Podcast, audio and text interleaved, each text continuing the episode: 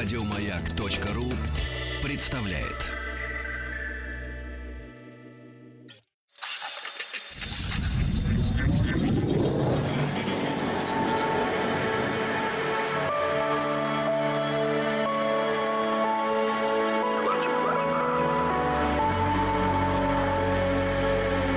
Стаховский лайф на маяке. Приступим, пожалуй, помолясь. По-другому, собственно говоря, если обращать внимание на исторические события, не получится. Просто каждый раз, принимаясь исследовать э, списки каких-то явлений, которые происходили в истории человечества в очень разные годы, понимаю, что, ну, в общем, некоторые из них э, действительно требуют э, не то чтобы разумного подхода, а чего-то такого эм, трансцендентного сверхъестественного, чего-то такого мистического. А, потому что иначе действительно не получится. Это «Объект-22», я Евгений Стаховский. Доброго вечера. Сегодня, ну, как сами понимаете, к историческим событиям, вполне такие традиционные исторические среды. И я сегодня, знаете, у меня по-разному бывает, ну, если вы следите хотя бы иногда за тем, что здесь происходит, вы знаете, что бывает по-разному. Иногда, в общем, я успеваю пробежать э, глазами там, те или иные события, которые происходили в разное время. Иногда мы здесь с вами пускаемся в сиюсекундные эксперименты, я начинаю изучать какие-то моменты абсолютно вместе с вами и получаю от этого тоже какое-то дополнительное удовольствие. Знаете, в этом есть в этом есть совершенно иной азарт, и он такой очень честный.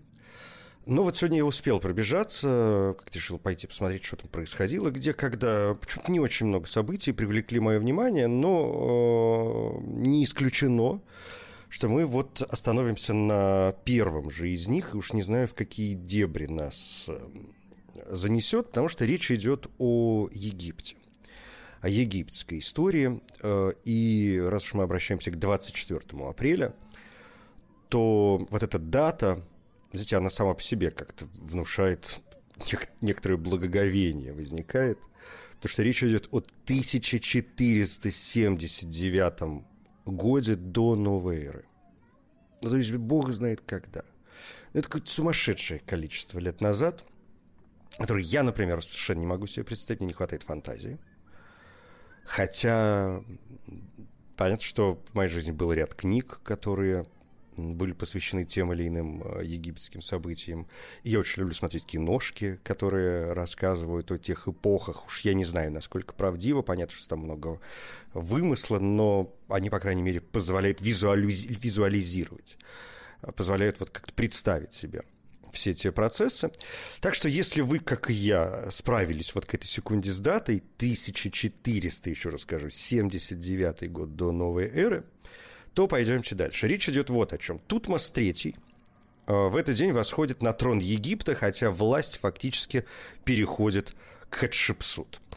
Не могу пройти мимо этого события, хочется пойти посмотреть, и что там происходило с Тутмосом III и с Хатшепсут – в особенности с последней, мне кажется, она, ну, наверное, одна из трех самых известных, да, женщин, когда мы говорим э, вообще о древнем Египте. Ну, собственно, кто? Нефертити, Клеопатра и Хатшепсут. Ну, кто еще?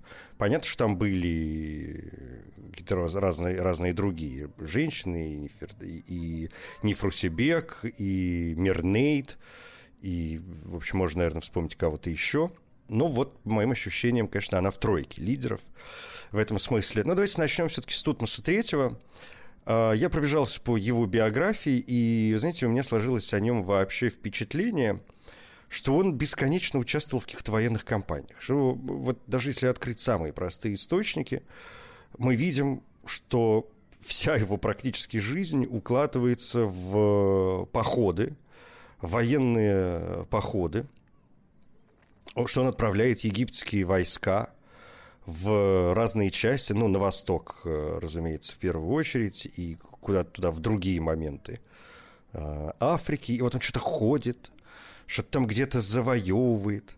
И этих походов у него было великое множество. Последний, последний относится к, значит, 42 год его жизни – и он э, предпринимает свой последний поход в Переднюю Азию. И этот поход был своего рода крупной карательной экспедицией, направленной в Сирию для того, чтобы окончательно подавить крупное восстание непокорных сирийских городов, в главе которых стояли Тунип и э, Кадиш.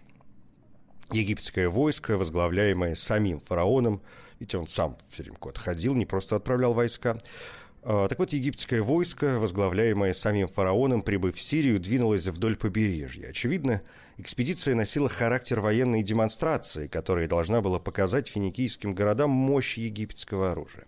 Как указано в летописи, ближайшей целью этого маршрута был захват финикийского города страны Иркаты, расположенного неподалеку от Семиры – Египетские войска, заняв и опустошив Иркату и города, находившиеся в ее области, создали себе тем самым прочную базу на побережье, которая дала им возможность обеспечить свой тыл и двинуться вглубь страны. Ну и, в общем, он э, ходил себе ходил, и последний поход Тутмоса III в Переднюю Азию надолго укрепил господство Египта, Финикии и Сирии. И во время этого похода египетские войска нанесли сокрушительный удар главным очагам сопротивления. В Сирии и память о фараоне-завоевателе долго сохранялась у покоренных им народов в Сирии и Палестины. Даже через столетия лояльные египетские вассалы в регионе, взывая уже к Эхнатону, а, древнеегипетскому фараону-реформатору из 18-й династии. А, так вот, они взывали к Эхнатону с мольбами о военной помощи и вопрошали, кто мог ранее грабить Тунип, не будучи затем ограблен монах Берией. Ну, это от тронного имени Тутмоса, э, Менхеперра, скорее всего. И само имя Тутмос, э, судя по всему, является древнегреческим вариантом произношения египетского имени Джехутимесу, то есть бог тот рожден или рожденный э, тотом. Главная супруга Тутмоса III, Миритра Хатшепсут, это другая Хатшепсут. Э, старший их сын был Аминхотеп и тоже впоследствии стал фараоном. Ну и кроме, кроме того, известны также три второстепенные жены Тутмоса III, Менхет, Минуи и Мерти.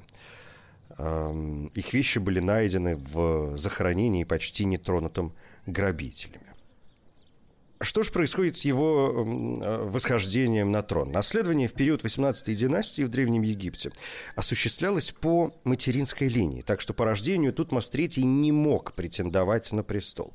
Законная линия престола наследия восходила к Хатшепсут, дочери Тутмоса I и сестре и, видимо, жене Тутмоса II. Однако, не имеющий явных прав на престол, Тутмос III на одном из праздников в честь Амона был провозглашен фараоном-оракулом – Амона якобы по воле Бога. Видимо, это произошло из-за отсутствия других претендентов мужского пола на престол.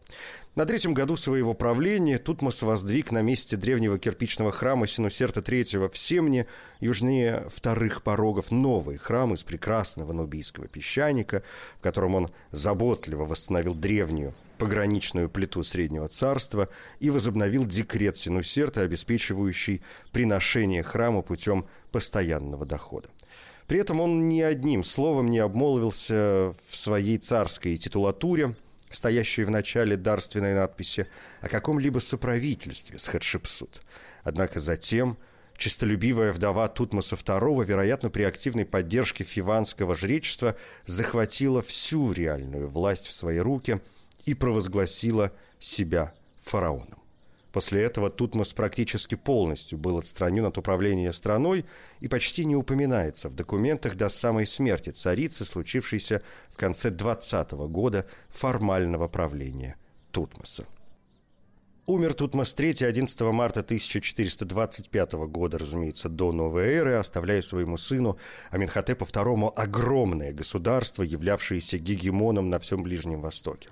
Надпись в гробнице ближайшего царского сподвижника Аминемхеба подтверждает, что Тутмос III правил 53 года, 10 месяцев и 26 дней. Это третий по продолжительности срок правления египетского фараона. Дольше правили только Пипи II и Рамсес II. соответственно, 94 и 67 лет. Вот эта цифра в 94 года у меня совершенно не укладывается в голове, как-то у него вообще получилось. Э, сразу хочется пойти посмотреть. Пипи II Неферкара Пиопи. Второй также его называли, фараон Древнего Египта, правивший приблизительно в 2000, вдумайтесь в эти цифры, 2279-2219 годы до новой эры из шестой династии – Утверждается, что Пиопи II, которого называли также Феопсом, наследовал престол в шестилетнем возрасте и якобы дожил до 100 лет. Таким образом, его правление продолжалось 94 года и было самым длительным в мировой истории. Эратосфен утверждает, что он умер за час до достижения своего столетия. В Туринском царском папирусе указано, что царствование Пиопи Неферкара длилось 90 лет, однако в конце этого числа папирус разрушен. Следовательно, Следовательно, оно могло иметь некие дополнения, и там действительно могло быть 93 или 94 года. Однако некоторые источники сомневаются в такой продолжительности правления Пиопи II. Дело в том, что последний известный нам год правления этого фараона на современных ему надписях 31 год подсчета, первый месяц сезона Шему, день 20, сохранившийся в каменоломнях Хатнуба. Как известно, эти подсчеты скота с целью взимания налогов во времена Древнего Царства производились раз в два года, а к концу шестой династии даже более вероятно раз в год.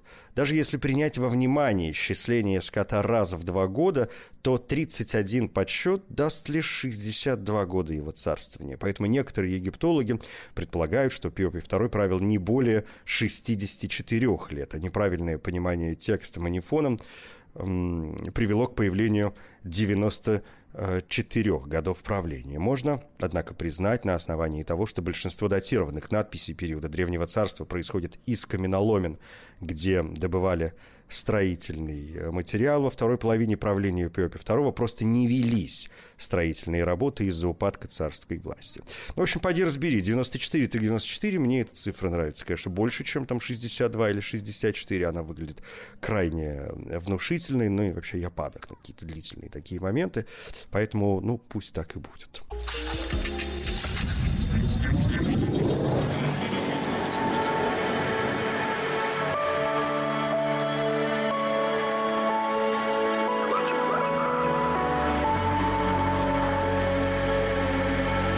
Московский лайф на маяке. Вернемся, пожалуй, к Тутмосу Третьему. Я уже сказал, что он умер в 1425 а, году и оставил своему сыну Аминхотепу II огромное государство, которое являлось гегемоном на всем Ближнем Востоке. Называли его, среди прочего, Наполеоном древнего мира. Ну, понятно, что не современники, а там современные египтологи, ну, или в популярной культуре, если хотите, можно встретить а, такое вот определение. Похоронен он был, разумеется, в долине царей. Гробница Тутмоса III была открыта в 1898 году экспедицией, возглавляемой французским египтологом Виктором Ларе. В гробнице египтологами был впервые обнаружен полный текст «Амдуат» книги о том, что в загробном мире. Эту книгу Джеймс Генри Брестед. Это знаменитый американский археолог, историк, который занимался вопросами египтологии, а также влияния цивилизации Древнего Ближнего Востока на становление западной и православной цивилизации. Так вот, Джеймс Генри Брестед назвал эту книгу чудовищным творчеством извращенной жреческой фантазии – поскольку Амдуат в своеобразной э, фантастической манере повествует о 12 пещерах загробного мира, проходимых солнцем ран на протяжении 12 часов ночи. Вообще, эта книга «Амдуат» — это заупокойное литературное произведение, э, известный из периода Нового Царства, один из важнейших религиозных текстов, использовавшийся как часть обязательного декорирования стен гробниц фараонов – с конца Нового Царства и в частных захоронениях. Также тексты книги наносились на папирусы, сопровождавшие умершего при погребении, наносились на саркофаги, на амулеты, в общем, куда только можно. И согласно верованиям египтян, эти тексты способствовали благополучному прохождению покойным подземного пути. Они помогали успешно преодолеть суд Осириса, знаменитейшая вот эта египетская история – и помогали возрождению к новой жизни. Тексты повествуют, э, как я уже заметил, о 12 пещерах загробного мира, которые проходят солнцем Ра. И самая первая версия книги Амдуат, известная современным исследователям, зафиксирована на стене погребальной камере Тутмоса I. Это 15 век до новой эры. Тутмос I был третьим фараоном 18 династии. Однако, все-таки, вероятно, содержание книги восходит к более древним текстам саркофагов периода Среднего Царства. Текст э, саркофагов – это коллекция древнеегипетских погребальных заклинаний, которые были высечены на поверхности саркофагов. Ну и вот последние фрагменты книги Ам-Дуат датируются третьим веком до новой эры. И гробница Тутмоса III известна, помимо всего прочего, а может быть и в первую голову тем, что именно в гробнице Тутмоса III был впервые обнаружен полный текст книги Амдуат. А мумия Тутмоса III была обнаружена в 1881 году в тайнике Дер-эль-Бахри, близ погребального храма Хатшепсут Джессер Джессеру. Мумии помещались в подобные тайники, начиная с конца 20-й династии – и хотя обычно считается, что мумию фараона впервые обследовал французский египтолог Гастон Масперо в 1886 году, фактически она впервые попала в руки еще к немецкому египтологу Эмилю Брукшу, обнаружившему мумии фараонов, спрятанных э, в тайнике в Дейр-эль-Бахри. Когда же мумию Тутмоса распеленали для короткого осмотра, э, тогда же, да, ее распеленали для короткого осмотра, и поэтому, когда Масперо через пять лет приступил к анализу мумии, он, он обнаружил плачевное состояние тела фараона. Оно было ограблено и разрезано на три части – тем не менее, голова Тутмоса III сохранилась намного лучше, что позва- э, позволяет соотнести настоящее лицо фараона с его скульптурными изображениями. В интернете, разумеется, есть картинки. Если будет любопытно, пойдите посмотрите. Прям есть фотографии головы мумии фараона Тутмоса III. Она, в общем, э, ну, не подготовленному, наверное, человеку ни о чем не скажет. Ну, что, лицо и лицо, какое-то такое, знаете, напоминающее посмертные маски или что-то такое прочее. Тем не менее, считается, что не обладая портретным сходством, статуи фараона все же далеки от идеализированного изображения египетского фараона, достаточно точно отображая отдельные черты лица Тутмоса III. Например, характерный нос тутмосидов и узкие скулы завоевателя. Однако некоторые исследователи указывают на то, что стилистически многим из его статуй присущи черты его предшественницы или, как мы выясняем сегодня, такой своеобразной соправительницы Хатшепсут изображавшийся в облике мужчины фараона. Что такое облик мужчины фараона? Это миндалевидные глаза, это такой орлиный или слегка орлиный нос, это полуулыбка на лице, и все это, безусловно, среди прочего, свидетельствует еще о едином каноне изображения фараонов XVIII династии. И зачастую для того, чтобы отличить статую Хатшепсут от статуи ее преемника, требуется целый ряд стилистических, иконографических, контекстных и технических критериев. Существует также много примеров статуй, изображающих коленопреклоненного Тутмоса III, предлагающего божеству молоко, вино, масло, какие-то другие приношения. Хотя вот первые примеры такого стиля встречаются уже у некоторых преемников э, Тутмоса. И все равно считается, что распространение его при Тутмосе свидетельствует об изменениях в общественных аспектах египетской религии. В чем э, заслуги все-таки были Тутмоса III? Помимо небывалого расширения территории государства, заслугой Тутмоса III было также создание профессиональной армии, знакомство египтян с культурным э, наследием ближневосточных народов. Вместе с тем завоевательные походы фараона укрепили рабовладение и принесли огромные богатства и влияние жречеству Амон-Ра – ну и в силу довольно серьезного повышения числа рабов, добытых в азиатских странах, традиционная крестьянская община несколько уступила своим значениям в качестве основного элемента экономического, экономической э, системы.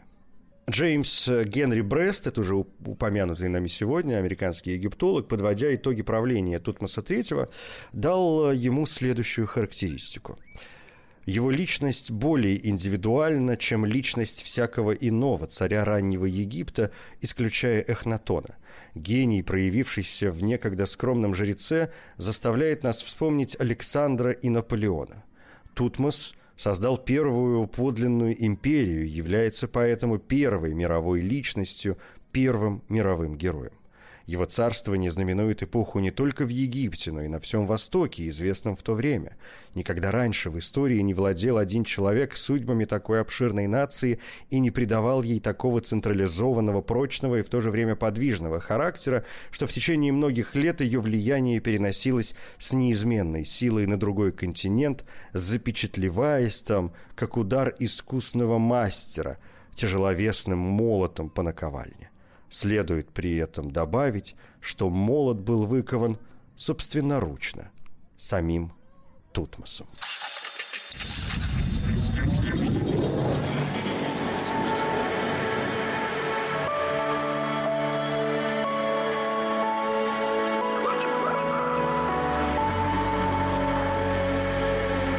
Стаховский лайф на маяке.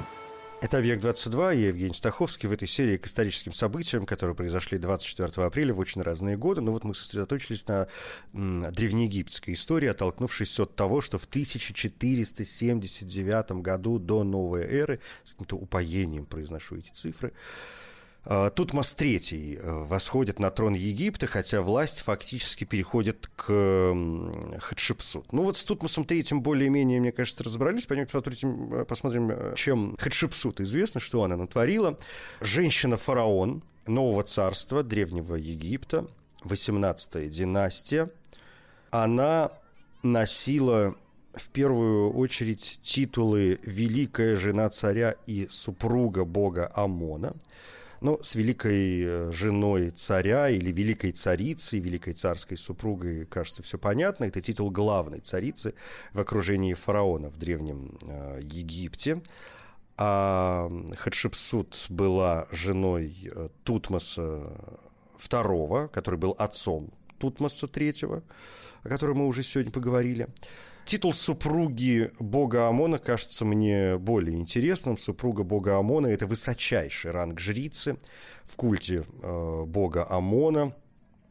Э, это Амон – древнеегипетский бог черного небесного пространства, воздуха, а позже при Новом Царстве бог солнца, как Амон-Ра. Культ бога Амона – важнейший древнеегипетский религиозный институт с центром в Фивах, поэтому Амон, в общем, считается еще и покровителем. Фиф Титул этот впервые был засвидетельствован в период Среднего Царства, но вот его полный, что называется, политический потенциал реализовался только при 18-й династии, хотя впервые появляется во время там 10-й и 12-й династии. Тогда этот титул и положение имели женщины не царской крови, а вот в начале периода нового царства, когда влиятельность и престиж титула стали очевидными, титул начали брать царицы, как правило, супруги, иногда матери царей. Вообще титул супруга бога Амона ссылается на миф о божественном рождении царя, мать которого была оплодотворена самим богом Амоном. В то время как должность, в принципе, была священная, она, по сути, использовалась как политический инструмент, служащий египетскому фараону, чтобы обеспечить власть над Фиванским регионом и могущество священников Амона. Преемственность э, царского рода считалась по женской линии, правители и религиозные институты тесно переплетались, и вот такая традиция оставалась стабильной в течение аж трех тысячелетий. И вместе с этим э, титулом главной жрицы храма использовался титул «Великая супруга фараона. И в отличие от прежней веры, по которой фараон считался божественным только после смерти, новая вера и этот титул обозначали, что фараон уже полубог от рождения. И первой э, обладательницей титула была царица Яхмас Нефертари. жена э, Яхмаса I. Об этом событии записано на стелле в храме Амона в Карнаке. И вот она уже передала титул своей дочери Миритамон, которая, в свою очередь, э, передала его Хатшепсут, которая позже стала фараоном, а Хатшепсут уже передала титул своей дочери Неферуре. Ну, в общем, интереснейший, мне кажется, титул супруга бога Амона. И вот Хатшепсут фактически отстранила от власти несовершеннолетнего тогда Тутмоса III и провозгласила себя фараоном. Как происходило ее воцарение? Это, мне кажется, главный вопрос. Источники заставляют нас э, поверить в то, что, ну, ссылаясь, конечно, на мнение некоторых исследователей, поверить в то, что Хатшепсут сконцентрировала, э, сконцентрировала в своих руках реальную власть еще во время правления своего мужа, Тутмоса II. Непонятно, насколько это утверждение соответствует действительности. Сегодня мы этого не знаем, может быть, никогда и не узнаем. Однако совершенно точно, что после смерти Тутмоса II в 1490 году до новой эры 12-летний Тутмос III был провозглашен единоличным фараоном, а Хатшепсут – регентом. Однако через 18 месяцев малолетний фараон был отстранен от трона легитимистской партии во главе с фиванским жречеством Амона, которая и возвела на престол Хатшепсут. Вот о чем мы говорили, да, если она супруга бога Амона, то, собственно, и, и мы видим, что этот титул носил политический характер, вот тебе реальная политическая, что называется, основа. Во время церемонии в храме верховного бога Фиф Амона жрецы, несшие тяжелую барку со студией бога, опустились на колени прямо возле царицы, что было расценено фиванским оракулом как благословление Амона новому правителю Египта. В результате переворота Тутмос III был отправлен на воспитание в храм, чем его планировалось отстранить от египетского престола, по крайней мере, хотя бы на время регенства Хатшепсут. Тем не менее, есть сведения, что в последующем Тутмос III допускался периодически до управления государством. Основными силами, поддерживающими Хатшепсут, были образованные круги египетского жречества и аристократии, а также часть выдающихся военачальников. В их число входили Чати Амету, ну, Чати такой великий управитель, такой визирь, своеобразный, и сменивший его сын Усерамон, архитектор и первосвященник Амона Хамусенеп, Хапусенеп, э, чернокожий вельможа и военачальник Нехси, несколько ветеранов египетской армии, помнящих еще компании Яхмаса, казначей Джихути, придворный архитектор Иныни и Сенмут, главный советник Зодчи и воспитатель дочери царицы, а также придворный Сенмен. После восхождения на престол Хатшепсут была провозглашена фараоном Египта под именем Маат Кара Хенеметамон со всеми регалиями и дочерью Амона Ра в образе Тутмоса I, дело которого было создано самим богом Хнумом. Хнум, как вы знаете, это древнеегипетский бог-творец, слепивший человека из глины на гончарном диске, хранитель разливов Нила. Власть царицы, которая опиралась прежде всего на жречество Амона, была легитимизирована с помощью легенды о теогамии или божественном браке, во время которого сам бог Амон якобы снизошел с небес к земной царице Яхмес для того, чтобы, приняв облик Тутмоса I, зачать свою дочь Хатшепсут. Представляете картинку, да? Кроме того, в церемониальных надписях утверждалось, что царица была избрана наследником египетского престола еще при жизни своего земного отца, что, конечно, не соответствовало действительности. А, а впоследствии официальная пропаганда постоянно использовала легенду о божественном происхождении Хатшепсут для оправдания ее пребывания на престоле. Приняв титулатуру фараонов, Хатшепсут стала изображаться в головном э, уборе хат с уреем, с накладной бородкой, ну вот это обычное э, изображение египетских фараонов. Думаю, что, в общем, прекрасно себе его представляете.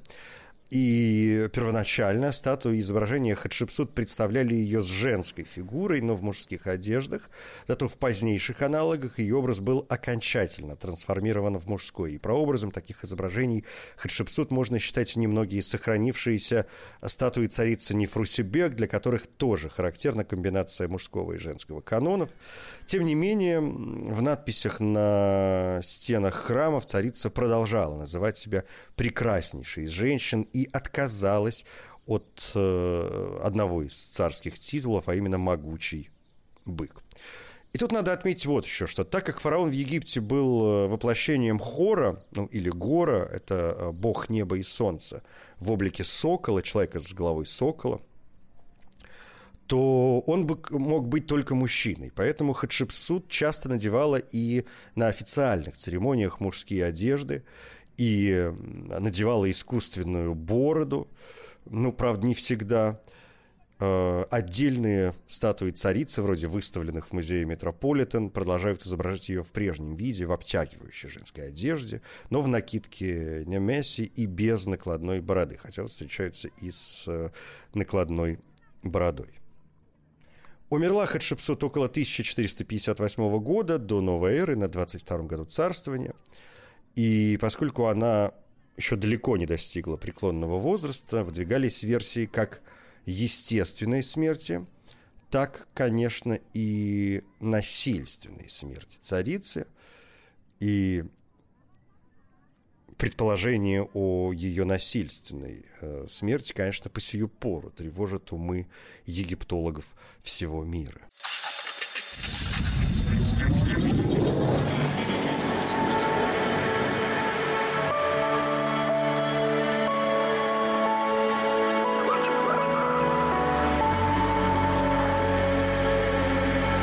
Стаховский лайф на маяке. Тут Пастрети и Хатшепсут сегодня меня занимают в этой серии проекта «Стаховский лайф».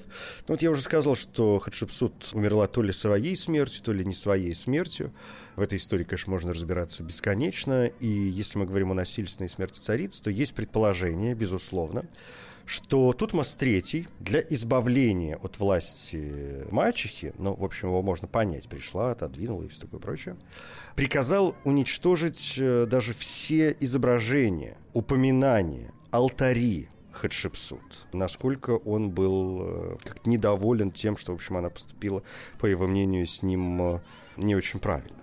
В 2007 году был проведен анализ мумии, идентифицированной как Хатшепсут, и он показал, что на момент смерти ей было за 50. Она была тучной женщиной, и скончалась, судя по всему, все-таки от болезней. Говорят об опухоли кости, о раке печени. Все это усиливалось диабетом.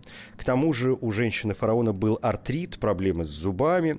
В 2011 году был проведен э, новый анализ мумии, и он установил, что Хатшепсут пользовалась лекарством для кратковременного избавления от боли, в состав которого входило канцерогенное вещество, и за несколько лет применения она сама могла постепенно от отравить себя ядом, поскольку в составе лосьона оказался бензопирен, ароматический и крайне канцерогенный углеводород.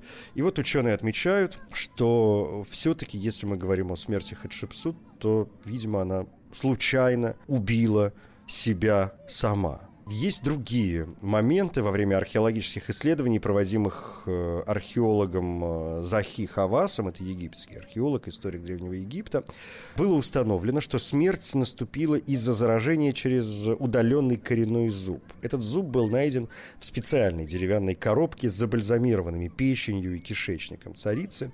Дантисты той эпохи, конечно, не знали, что если вырвать такой зуб, то это даст распространение инфекции. Зуб сдерживал разрыв гнойного мешка, и после его удаления инфекция распространилась сперва на всю ротовую полость, а потом и по всему организму. Как я уже сказал, Тутмос III приказал уничтожить все сведения о Хатшепсут после ее смерти и уничтожить все ее изображения в отместку за лишение его власти, поэтому долгое время об этой царице практически ничего не было известно. Имя Хатшепсут вырезалось из э, картушей, это такой продолговатый закругленный контур с горизонтальной линией, с текстом, разумеется. И заменялось именами Тутмоса I, Тутмоса II и Тутмоса III, что, в общем, было для древнего египтянина равносильно проклятию. Подобным образом фараоны начала 18 династии стирали все надписи, принадлежащие к периоду ненавистных гиксосских царей, Эхнатон преследовал имена, включающие имя Амона, а Харимхеп, например, уничтожал имя самого отступника из Ахитотона. Но есть и альтернативная точка зрения на преследование памяти о Хатшепсут.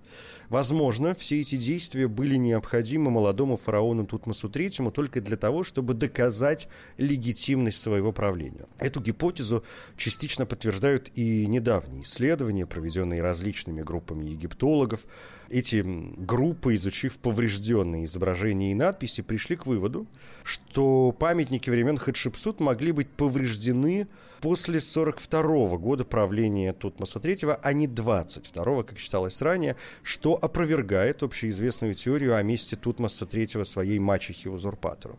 Таким образом, представляется вполне возможным, что Тутмос III, следуя совету приближенных, был вынужден ликвидировать следы правления Хатшепсут в силу весьма консервативной иерархической политической системы Древнего Египта, которая допускала до управления государством только мужчин, и в воззрениях египтян сам факт нахождения женщины на престоле мог нарушать установленный свыше принцип космической справедливости Маат. И косвенным подтверждением этой теории является также то обстоятельство, что Синмут мог впасть в немилость еще при жизни Хатшепсут, а его гробница могла быть повреждена еще до восхождения на престол пасынка Хатшепсут.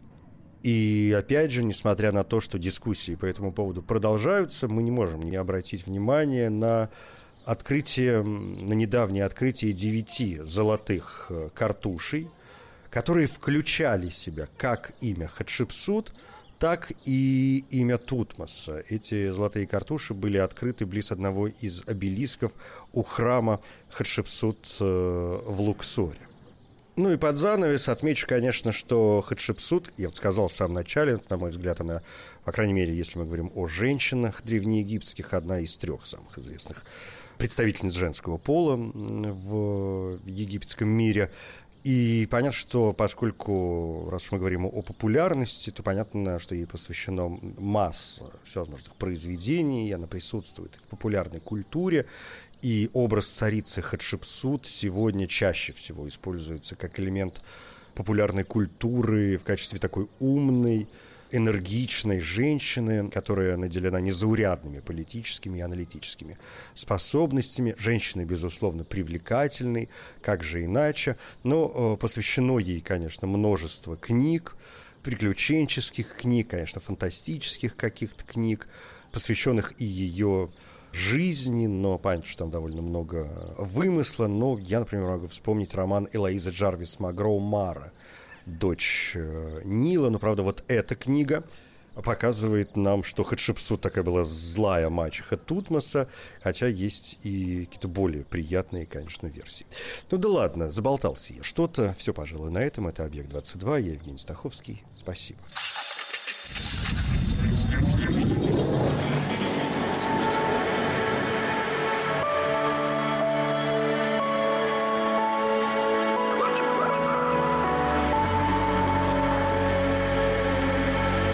Стаховский лайф